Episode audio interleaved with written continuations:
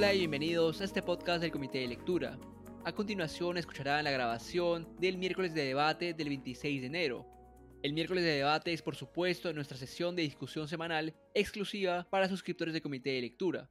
Esta semana conversamos sobre la tragedia ambiental causada por el derrame de petróleo en la refinería La Pampilla, propiedad del grupo Repsol. Estuvimos acompañados por el biólogo marino Daniel Cáceres y por Alec Hughes, velerista que estuvo presente en el mar el día del derrame de crudo. Ya sin más preámbulos, los dejo con la grabación de este miércoles de debate. Como estaba comentando, yo soy biólogo marino, así que voy a contarlo desde mi perspectiva, principalmente y en los distritos que he estado, así que va a estar un poco limitada este, la experiencia justo que he tenido y a los distritos donde he estado este, directamente. Bueno, eh, yo empecé a, a, ir a la zona, principalmente empezando en Ventanilla, fueron dos días después del derrame, si no estoy equivocado, el día lunes, cuando fuimos convocados a la Municipalidad de Ventanilla para una asamblea que iba a haber y, este, y un foro junto con el alcalde y un par de congresistas, y después hubo un diálogo con la empresa, este, Repsol. En ese momento, por ejemplo, la principal duda era, cuando recién llegamos, era, ya se había cerrado completamente la tubería, o sea, sigue este, el petróleo este, fluyendo y sigue saliendo. O sea, nosotros nos imaginábamos primero un escenario potencialmente como el derrame de BP, este, de hace 10 años con millones de litros, nos confirmaron completamente que estaba cerrado este, y ya salió el ministro de producción, de, del ambiente a confirmar que habían sido 6.000 barriles aproximadamente, que era diferente a lo que la información que, que, había dado la empresa. Después, este, bueno, fue una reunión con la empresa, con los congresistas, con los pescadores y la empresa de Repsol, ahí mismo en, en el segundo día había dicho que iba a contratar este, a una empresa para analizar los daños principalmente sociales y el impacto que eventualmente iban a haber.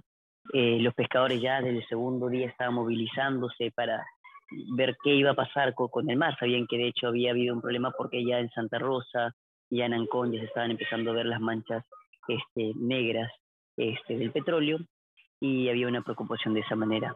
Este, desde ese punto de vista, por ejemplo, lo que justo indagando un poquito más, conversando con un par de expertos, que habían trabajado el caso de Exxon, el caso de Rames en Brasil, el caso de Rames en Israel y en, y en, este, y en BP también dicen que siempre cuando ocurre un derrame, este, lo primero que se hace, esa parte de la contingencia, es el Estado tiene que cerrar las pesquerías de la zona.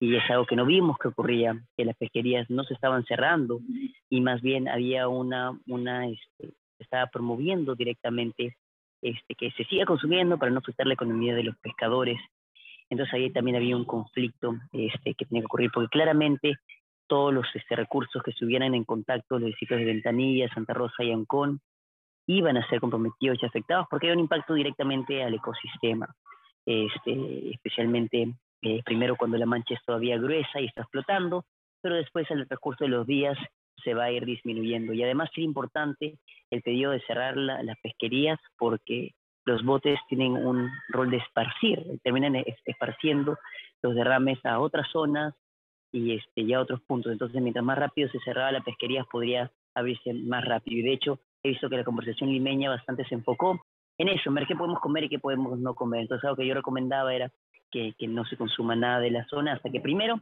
esté limitado qué zonas se van a hacer directamente y sepamos qué cosas no.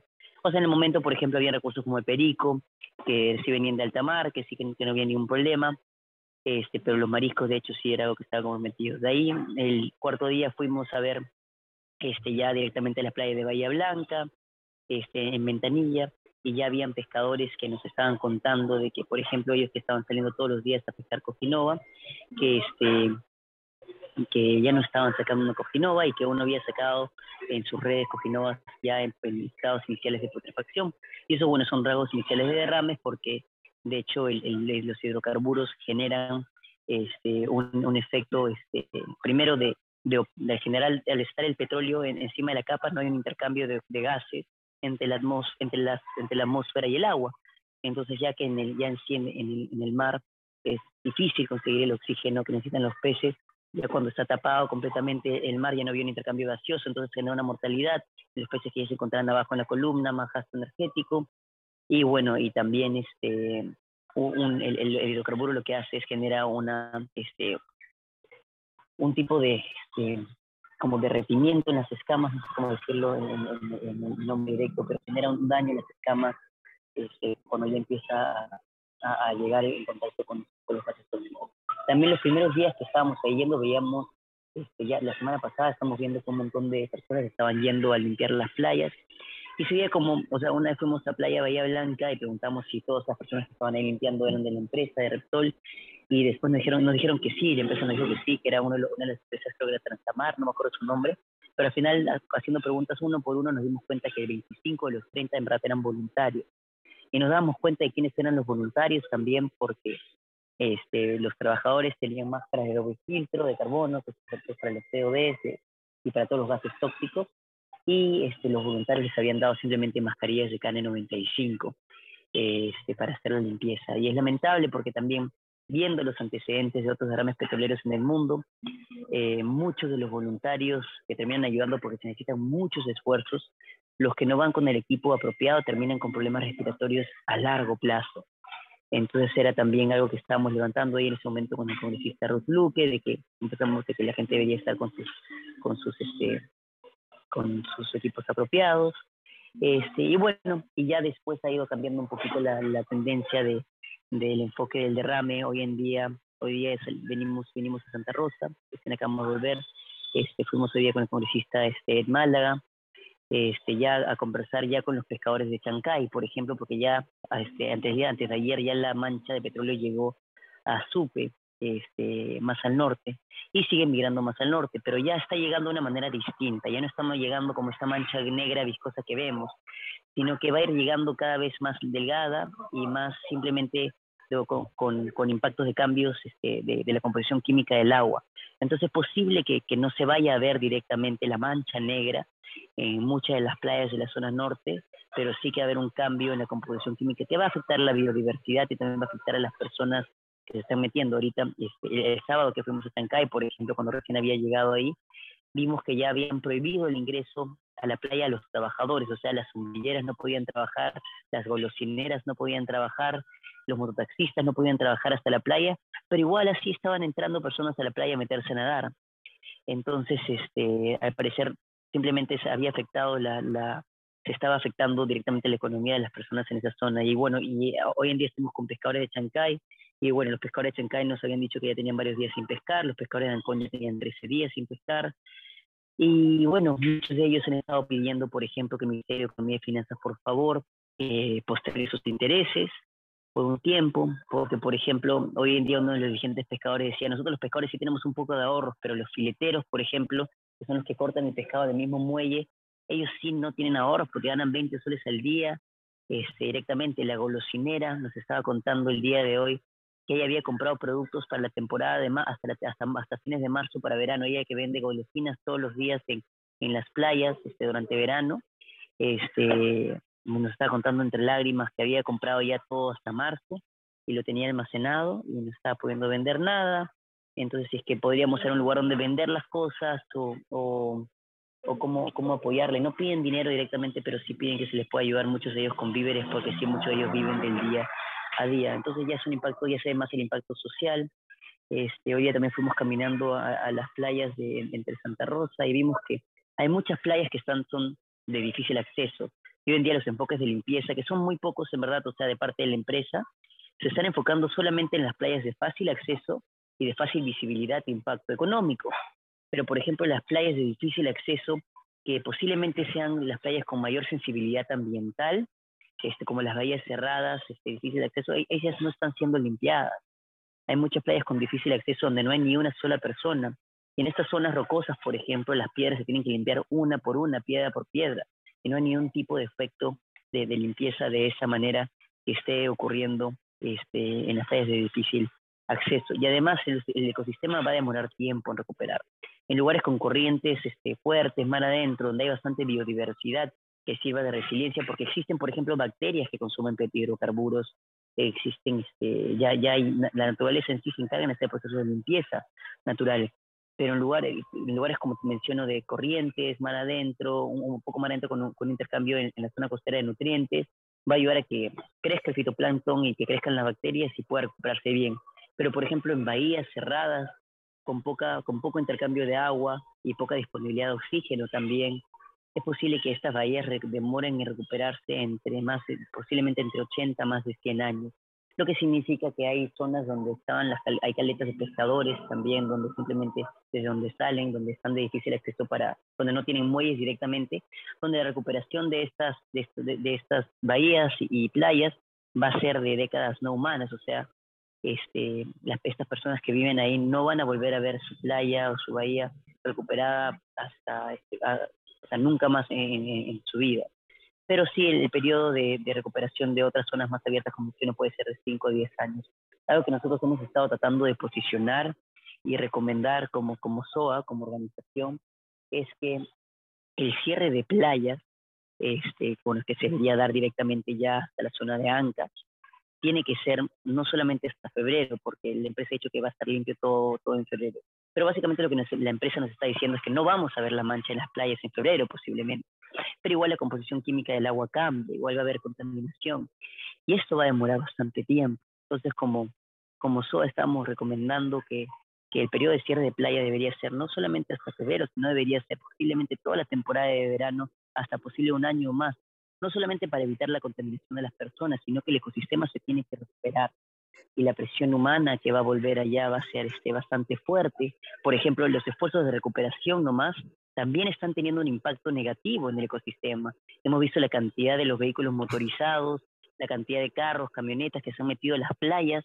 y han desaparecido completamente poblaciones de cangrejos también. O sea, sabemos que los, los vehículos motorizados son un gran problema en las playas arenosas, matan y destruyen todas las poblaciones de cangrejo que se encargan de limpiar las playas, compactan la arena. Entonces, este, hemos recomendado este, que, que, que, el, que el cierre de playas sea posiblemente cinco meses a un año, también para que antes de que lleguen a volver las personas, vuelvan los cangrejos, vuelvan los muy a las playas vuelvan las aves marinas a poder descansar ahí, vuelvan también este, los lobos marinos a poder descansar, porque cada vez tenían menos acceso de playa por la cantidad de, la expansión urbana de las personas, y puede hacer de nuevo en la naturaleza y el ecosistema antes de las personas lleguen ahí. De hecho, tenemos que, la manera en que vamos a volver tiene que ser con nuevas reglas. Los vehículos motorizados, que es algo que hemos propuesto siempre, deberían estar completamente prohibidos en todas las playas del país, así igual como en Argentina, en la mayoría de playas, igual con otras playas del mundo, porque destruyen las poblaciones este, playeras, también la prohibición de los, del ingreso de perros sin correas, a las playas porque estos matan también a los cangrejos, también afectan a las aves que están en descanso, las ahuyentan directamente, este, también este, tiene que haber otras medidas y de hecho tenemos que volver con nuevas reglas claras.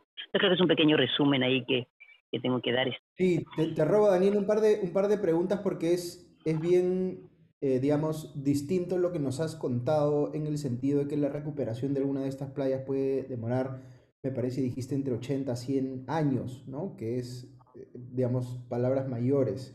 Cuando la empresa más bien ha eh, comunicado que, eh, me parece la frase que utilizó es que no hay nada que medioambientalmente no se pueda corregir. Entonces yo, yo quería que nos, nos comentes un poquito sobre esa frase, sobre si es cierto, digamos, que uno puede esperar que todo el daño ocasionado por este derrame vaya a poder ser revertido la, naturaleza tiene una capacidad de resiliencia, especialmente el océano, que es bastante buena. Pero va a depender de varios factores. Primero, como la resiliencia, que es la capacidad de un ecosistema a volver al equilibrio.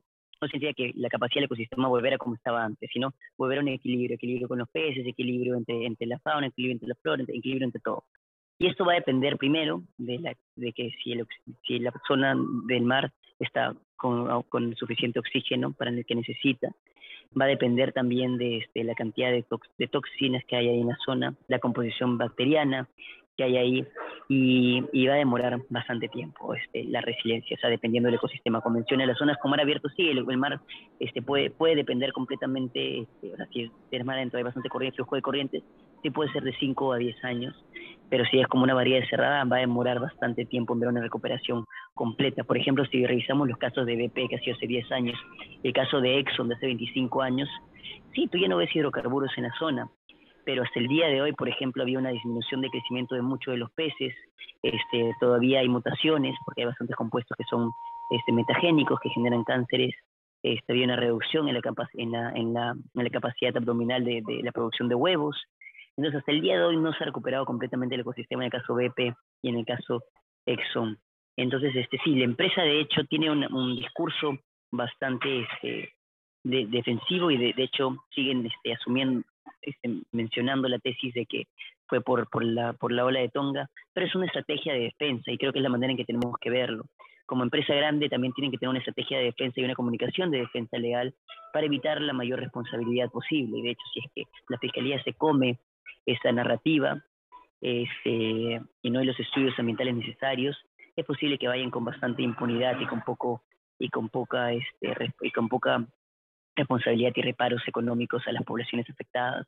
Entonces hay que entender que no hay que creer mucho lo que dice la empresa, sino más bien hay que exigir que, que hayan datos y ciencia, que exigir el MARPE, este, que esté ahí monitoreando. Algo que veíamos era que, este, este, por ejemplo, en los derrames petroleros siempre tiene que haber una entidad barriendo las playas todos los días para contar cuántas aves han muerto, cuántos lobos marinos han muerto, cuántas notas han muerto y, y, sacar la data clara directamente. Pero nosotros veíamos que en ningún lugar veíamos a Aymarte y veíamos más bien que las aves marinas muertas las agarraban y las tiraban a, al basural junto con la arena, las agarraban y las enterraban, las agarraban y las tiraban a otro lado.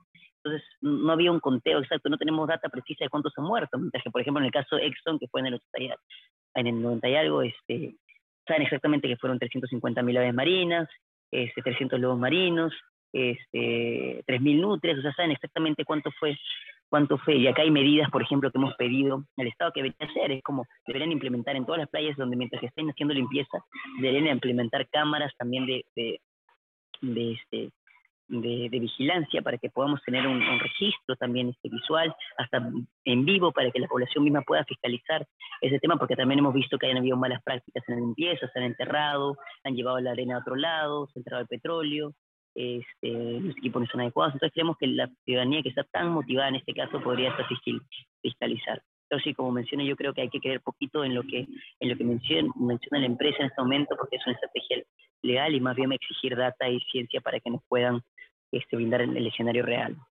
Sí, para mí ha sido particularmente duro eh, escuchar las expresiones, digamos, en el sentido de eh, ningunear la muerte de los animales, ¿no? Como si fuese algo irrelevante. Este, yo, yo, quería preguntarte, por ejemplo, sobre estas versiones que uno ha escuchado eh, en torno a, por ejemplo, extinción de especies, ¿no? Se ha hablado de la nutria marina, por ejemplo. Eh, eh, ¿Es eso, digamos, una, una, consecuencia real de este derrame, digamos, la posibilidad de que especies en la zona afectada puedan desaparecer? Bueno, el caso de la nutria marina, este, o sea, creo que se malentendió lo que quiso poner Yuri. Yo fui la, persona que justo hablé con Yuri y le comenté el caso de, de la nutria, este, pero no se transmitió muy bien. Ahí lo que pasa es que frente a la zona de Ventanilla, Santa Rosa y Ancona hay un archipiélago, el archipiélago más grande del Perú, de islas. Y en esa zona aproximadamente se, estimaba que habían 10 especímenes de nutrias que vivían ahí en la zona. Ya se han encontrado cuatro cadáveres de nutrias, entonces es posible, nos han dicho que se han visto nutrias vivas todavía en el archipiélago. Pero no significa que la nutria de marina sea extinta, porque todavía en el error del litoral peruano hay muchas nutrias, las nutrias están en casi toda la corriente de Humboldt y fría, pero es una de nuestras especies marinas que está en mayor peligro de extinción o sea, puede haber una cada 10, este, 20 kilómetros en promedio, contando todas las, todos los individuos de nutrias que hay.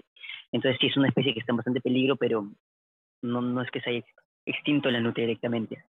En el caso de las aves marinas, que sí me preocupa bastante, este, bueno, si ustedes van a las islas del sur, por ejemplo, van a ver que están llenas de aves marinas, están llenas de cormoranes, de pelícanos, de piqueros, completamente negras este, porque también hay, temporada de reproducción, mientras que si van a este archipiélago ahora en las zonas de Ventanilla, Santa Rosa y Ancón, van a ver que están bastante libres, porque esas han sido las aves que directamente están al costado del, petróleo y son las que están ahorita en proceso de rescate.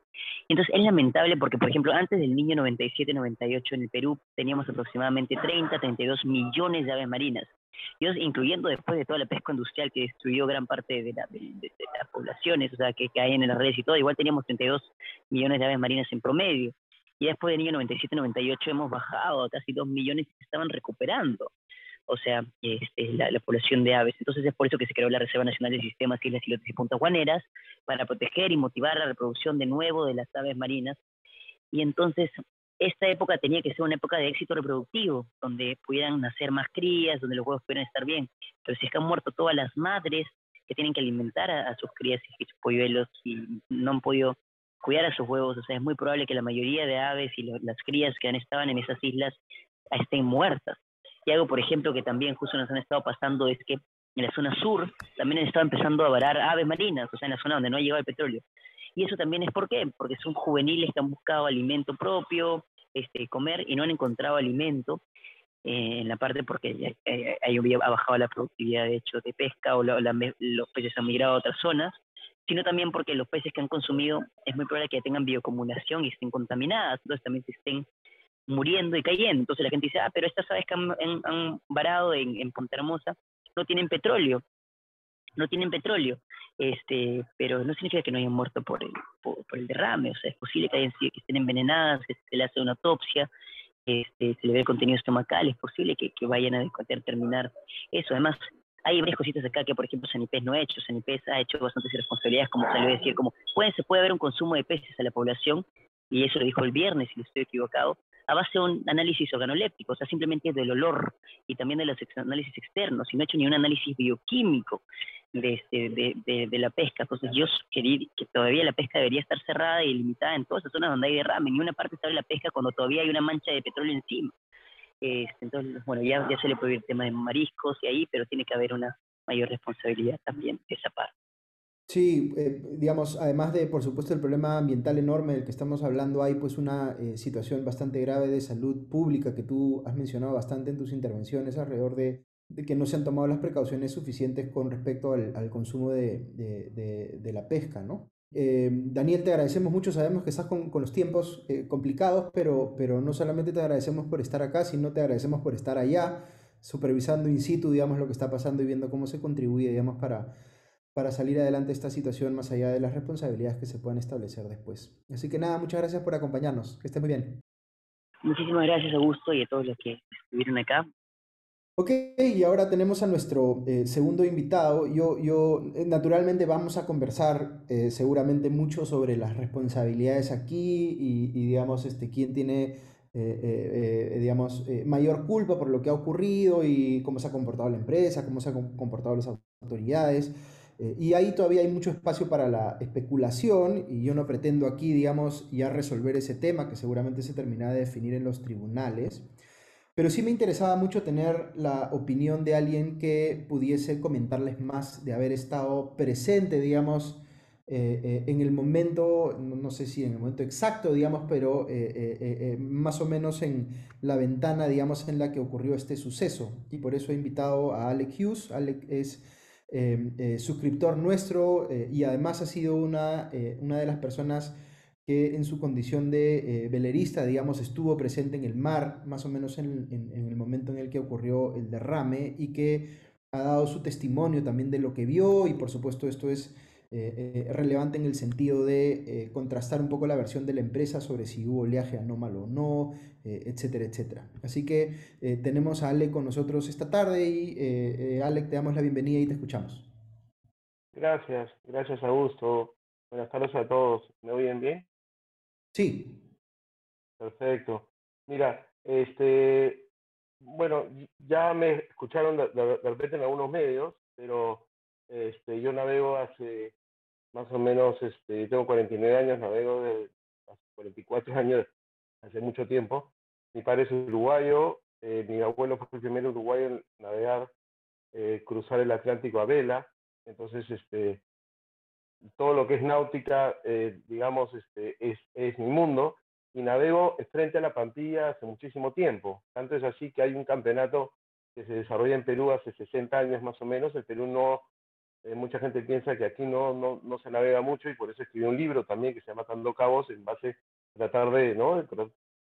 encontrar tu propósito en base a que aquí se navega hace 1500 años. Eh, entonces, basado en eso, siempre vigilo la Polinesia, en el sentido que también viví en Hawái en un velero en la universidad hace muchos años, cuatro años, y siempre estoy en contacto con eh, las islas de la Polinesia, tengo amigos en bastantes islas. Entonces, eh, recibí la noticia en el medio de una regata de este campeonato, la Punta Ancón, son más o menos 10 veleros, 5 o 7 personas por velero, eh, se están hablando de más o menos unas 50 personas en diferentes veleros que iban rumbo la Punta Ancón, ¿correcto? El viento viene del sur. Este, también como practico tabla, siempre estoy pendiente si hay oleaje, no hay oleaje. Y además estuve presente en el tsunami de Chile, en la bahía de Pucusana, porque había una regata en ese momento, porque fue verano, y también he vivido un tsunami a bordo de un velero, ¿correcto? Entonces, el punto es, eh, tú tienes dos maneras de ir a Ancón, pegado a tierra por el buque de la Pampilla, siempre se, dice, además así, el buque de la Pampilla, porque siempre hay un buque que descarga durante 12 horas. Y hace más o menos unos 20 años o 15 años, yo no sé si la concesión, la concesión debe tener menos tiempo, o la concesión o, la operación de Pampilla, sabemos que tiene tiempo, pero no se dice Repsol. Entonces, siempre hay aceite en el mar, siempre hay un tema, siempre hay basura, siempre huele a fétido, siempre huele metálico, que es lo mismo que pasaba en la China. Solo como antecedente, ¿ya? Entonces, justamente ese día, a la, yo, yo, yo, a ver si compartía videos, eso, pero en otro momento, si quieren, en otra sesión, pero les puedo mostrar videos de, de la partida, estábamos esperando media hora para que viniera el viento, somos veleros, vamos a 4 o 5 kilómetros por hora, muy lento, ¿correcto? después de la partida, pasó una hora, íbamos a tres nudos, con tres millas por hora náuticas, entonces más o menos nos encontrábamos, cuando se fue el viento, nos encontramos justamente llegando al buque de la Pampilla. Este, y éramos el velero más a tierra junto con otro velero. El resto de veleros, los ocho, diez veleros estaban por mar tratando de llegar a Ancón, pegándose a mar. Nosotros nos pegamos a tierra. Este, hay un, fenómeno que es que cuando hay, el mar se pone eh, glaso, se pone como un aceite por la mancha que ya existía, después les muestro los videos, están en las redes sociales, hay una estrategia, de, y esto es triste, pero hay, hay una estrategia de que, que, no se nota erizado el mar, se nota como si estuviera una taza de agua. Y eso es cuando hay presencia de aceite, hidrocarburos, o puede ser, este, obviamente cualquiera de los dos, puede ser que el petróleo ya se haya ido, eh, digamos, filtrando, porque este buque además he visto que ha estado cargando el día anterior. Yo no sabía eso. Entonces, cuando veo que había una mancha de aceite, le digo a mi tripulación, vamos a quedarnos acá, no vamos a irnos por mar, vamos a pasar el buque entre el buque y tierra. Éramos dos veleros no había viento, hemos estado con el buque pegado al buque por lo menos dos horas y media, tres horas. De esto más o menos estamos hablando a partir de las tres de la tarde hasta las cinco y media, seis de la tarde. Entonces hemos estado con el buque, es más, los videos lo corroboran, y hemos escuchado dos golpes fuertes, muy, muy fuertes. Y yo le dije a mi tripulación, ¿qué está pasando? Y además, el único era el buque. Y hay como unas chatas, que son estas boyas, que están sin otros buques, porque era el único buque que quedaba. Entonces, esas chatas, yo pensé que por esas chatas, esas huellas grandes, las llamamos chatas, o un remolcador que estaba ahí, que era el único, venía el sonido de ahí. Hasta ahí estamos los facts, ¿no? O sea, eso es todo lo que hemos visto. Ahora, lo que sí tengo es que el barco que estaba al lado mío, y le soy súper honesto a todos los que están acá y tengo que decirlo, yo no puedo dar nombre, no puedo decir nada, porque la gente en el Perú, yo los entiendo, no quieren dar sus declaraciones, pero yo lo estoy haciendo y ustedes saben, yo estuve ahí y lo que hago es yo les pido un video a ellos de que si ellos vieron lo mismo. Entonces yo tengo un video, el día que yo llego a Ancón, después de haberme retirado de la regata a las nueve de la noche, no sabíamos que esto pasaba porque nadie sabía, yo hablo con gente del Jack Club de Ancón, me siento a, almorzar en ese momento a las nueve de la noche, después de que llegamos cansados, después de habernos retirado de la regata porque no había viento, les pido un video, por favor, ¿tú has visto esa mancha de aceite que había? Y me pasaron el, video. Y luego me mandan el lunes, por favor no digas mi nombre, que todo esto. Y obviamente es claro que yo tengo ese video de además de la mancha aparte de las que yo tengo, ¿no? Y no son las 5 de la tarde primero, por la, por la luz, yo, yo ya tengo más o menos el, el horario, en la foto estoy dispuesto porque eso lo he encontrado hace poco después de todas las declaraciones que he dado. Y entonces lo que estaría yo comentando es que al parecer, mucho antes que reportara Repsol a las 5 de la tarde, mucho antes, ya había aceite en el mar o había hidrocarburos y estaba esta mancha. Entonces, los expertos tienen que decir, yo no soy experto en hidrocarburos, no soy un capo tan biólogo como, como Daniel que acaba de hacer una presentación, pero sí me puedo dar cuenta que de todas maneras es una mancha bastante grande, ¿no?